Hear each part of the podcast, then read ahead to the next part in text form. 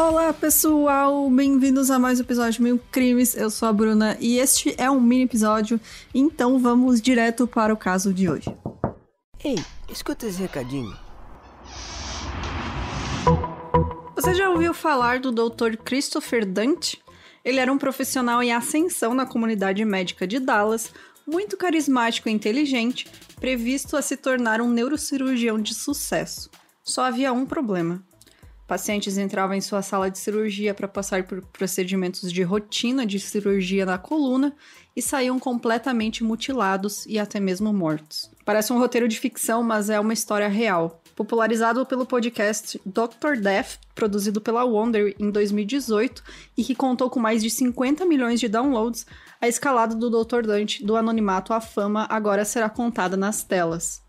A Stars Play traz para o Brasil a estreia da série Doctor Death, com o lançamento do primeiro episódio no dia 12 de setembro.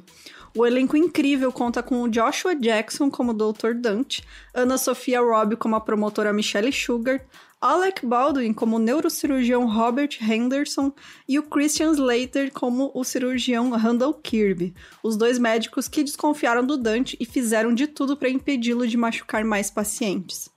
Assine agora o Stars Play e assista essa nova série incrível com lançamento no dia 12 de setembro e um novo episódio disponível todo domingo. Assinantes do Stars Play têm acesso a um catálogo de produções originais e exclusivas, como The Act, Power e The Spanish Princess, além de uma seleção com milhares de filmes e séries para você assistir quando e onde quiser. Você consegue acessar o Stars Play pelo aplicativo disponível para Android e iOS ou pelo canal Stars Play no Amazon Prime Video. O Stars Play também está disponível na Apple TV, Roku Express, Vivo App Store e Claro Net TV.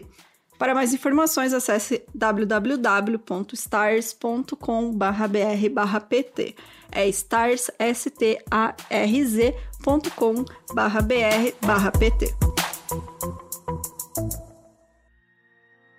Na tarde do dia 27 de junho de 1881, o Isaac Frederick Gold, que era um negociante de moedas de 61 anos, foi assassinado no trem expresso que saiu de Londres para a cidade natal dele, em Brighton. Ele estava viajando no compartimento para fumantes na primeira classe no terceiro vagão do trem, onde ele foi acompanhado pelo jovem Percy Lefroy Mapleton, que era um jornalista de 21 anos. E o que, que aconteceu? Quando o trem chegou na estação Preston Park, o Percy foi visto saindo do vagão parecendo muito aflito e coberto de sangue. Ele tinha perdido o chapéu, o colarinho e a gravata e tinha uma corrente de ouro de um relógio pendurada saindo pelo sapato dele, pendurada no pé dele. E dizendo que o nome dele era Person Mapleton Lefroy, ele contou que havia sido atacado por dois homens durante a viagem e que o acertaram na cabeça, nocauteando ele na hora. O Richard Gibson, que era o cobrador de passagens da estação Preston Park, acompanhou Percy pelo resto da viagem até Brighton, onde ele disse ao Henry Ascombe, que era o chefe da estação, que ele tinha sido baleado e ferido durante a viagem. E aí, questionado sobre a corrente de ouro que tinha sido vista pendurada no sapato dele, ele respondeu que tinha colocado ali por segurança para que não roubassem, que era a única coisa que ele que tinha sobrado porque ele escondeu. Embora a polícia desconfiasse da história dele, é, como ninguém apresentou queixa contra o Percy, os policiais chegaram à conclusão de que ele estaria tentando cometer suicídio, o que na época era um crime na Grã-Bretanha. Então, tentativa de suicídio, você podia ser preso por tentar o suicídio, né? Que coisa, em vez de dar tratamento, né, assistência pra pessoa ficar bem, não, vamos prender ela. Então ele foi levado para a delegacia da polícia local, onde ele fez uma declaração oficial contra os seus agressores, até mesmo oferecendo uma recompensa por sua captura. O policial Holland entrevistou o Percy e obteve detalhes sobre esses supostos agressores antes de enviar ele para o hospital do condado para tratamento, onde os seus ferimentos foram considerados bastante superficiais. Então, achando estranho que feridas tão leves pudessem ter sujado tanto de sangue a roupa dele, o médico examinador quis deter ele, mas o Percy de repente anunciou que ele tinha uma consulta urgente em Londres, que ele precisava ir e não podia ficar ali. Então ele voltou para a delegacia para mais entrevistas e em seguida, tendo comprado um novo colarinho e gravata, ele foi para a estação de Brighton, onde a polícia cada vez mais duvidosa dele levou ele para um escritório e o revistou, encontrando duas medalhas de guerra em seus bolsos, mas ele negou ter conhecimento delas. Tipo, está no meu bolso, mas eu não sei o que é isto. Enquanto isso, o vagão do trem ele foi retirado, foi colocado em um desvio e aí foi examinado finalmente, o que revelou três marcas de bala e outros sinais de uma luta feroz, incluindo sangue no chão, no tapete e na maçaneta da porta, bem como um lenço e jornal que havia sido deixado no compartimento por um de seus ocupantes. Moedas semelhantes às encontradas com o Percy também foram encontradas no compartimento. Então, os policiais ainda não viam motivo para deter o Percy, porque, né, a história dele até que fazia sentido e não encontraram um corpo lá dentro da cabine, foi só ele que saiu de lá. E parecia realmente que ele tinha lutado com alguém lá dentro, né? E aí ele foi escoltado pelo sargento detetive George Holmes até a casa de parentes que administravam uma pensão. E enquanto isso, uma busca na linha entre a estação London Bridge e estação Preston Park foi organizada e no túnel Balcombe os funcionários da ferrovia encontraram o corpo de um homem idoso, mais tarde identificado como Isaac Gold. Ele tinha sido baleado, esfaqueado e perto do seu corpo foi encontrada uma faca manchada de sangue. O relógio e a corrente de ouro e uma grande soma de dinheiro que ele tinha foram roubados. Então o sargento Holmes tinha sido instruído pela polícia de Brighton a ficar de olho em Percy, mas acontece que ao chegar na pensão, o Percy disse pro Holmes que queria trocar de roupa e convenceu ele a esperar do lado de fora. E aí o Percy então saiu da casa e desapareceu. ele simplesmente fugiu, deu um miguezão no policial e fugiu.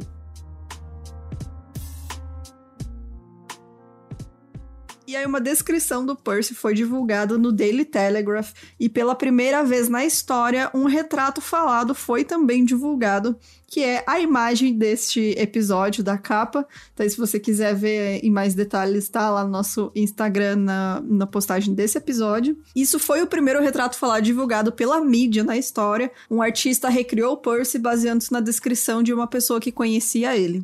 E aí essa foi a primeira vez que esse que um retrato falado foi usado dessa forma por um jornal, o que acabou criando, na verdade, atrapalhou um pouco, né? Ajudou e atrapalhou, porque as pessoas não estavam acostumadas, né, a ver o desenho da pessoa de procurado lá no jornal, né? É, tinha os cartazinhos, enfim, né? Você sabe aquela coisa de Velho Oeste, mas ser divulgado no jornal foi a primeira vez. Então, isso criou um enorme interesse público e resultou no Percy sendo avistado erroneamente em todo o país. Então, todo todo mundo que via um cara que parecesse com o desenho, que não era lá, né, um negócio muito preciso, parecia mais uma caricatura com um desenho, as pessoas ligavam para a polícia dizendo que ele estava lá. E aí uma reunião foi realizada na estação London Bridge e todo o pessoal ferroviário envolvido no caso foi interrogado por policiais. Esse inquérito durou vários dias, período durante o qual o sargento detetive Holmes e outros policiais envolvidos nas fases preliminares do caso foram duramente criticados no banco das testemunhas por sua ineficácia. Afinal, eles tinham o cara na mão deles e deixaram ele escapar, né? Nem eles desconfiaram da história e não fizeram nada. Foi basicamente o que aconteceu. Um veredito de homicídio doloso contra o Percy foi emitido e a Railway Company ofereceu então uma recompensa por qualquer informação que levasse ele até a prisão.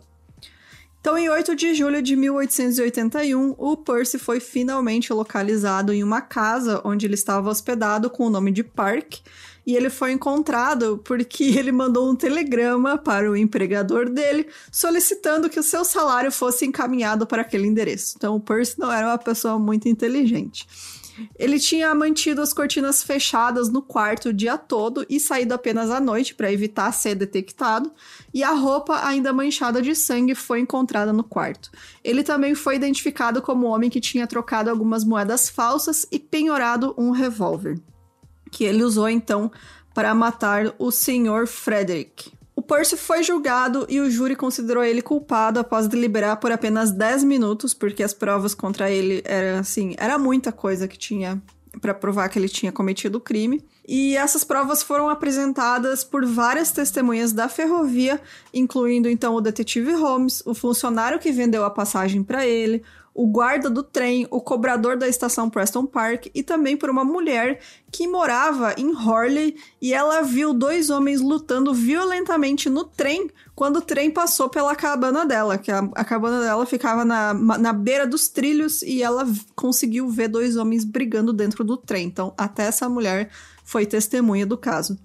Durante o julgamento foi revelado que na época do assassinato, o Percy estava ficando desesperado porque ele estava sem dinheiro e ele foi até a estação London Bridge com a intenção de roubar um passageiro. Ele esperava encontrar uma vítima mulher, que seria mais fácil para ele dominar, né?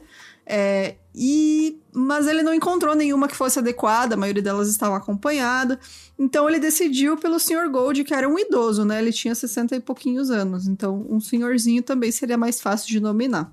E o incrivelmente vaidoso Percy Mapleton, ele pediu permissão para usar uma roupa de gala completa no tribunal, porque ele achava que isso iria impressionar o júri e ser bom para ele. E ele também teve permissão para usar o chapéu de seda dele e se interessou mais por isso do que pelos procedimentos legais contra ele. Então, realmente não era muito esperto o seu Percy, né? Então, enquanto ele aguardava a execução, ele acabou confessando o assassinato do tenente Percy Hopper, que foi baleado em seu quarto no quartel do exército Brompton em 1881, mas ele acabou retirando essa confissão, dizendo: "Não, não fui eu, não". E o Percy foi executado por enforcamento em 29 de novembro de 1881. Então é isso, gente. Espero que vocês tenham gostado dessa história. Eu achei interessante por ser o primeiro caso, né, de retrato falado sendo usado assim amplamente divulgado na mídia, no jornal. É, achei bem interessante mesmo. E se você tiver qualquer indicação de caso, manda pra gente no e-mail milcrimes.gmail.com entra lá no nosso site que tem a seção de apoio e aí você pode acompanhar as gravações ao vivo no, na segunda-feira à noite, se você fizer o apoio acima de 15 reais mensais. E com qualquer valor você participa dos sorteios que a gente está fazendo de livros da Intrínseca, que tem todo mês para apoiadores. Então, muito obrigada, pessoal. Beijo, até a próxima.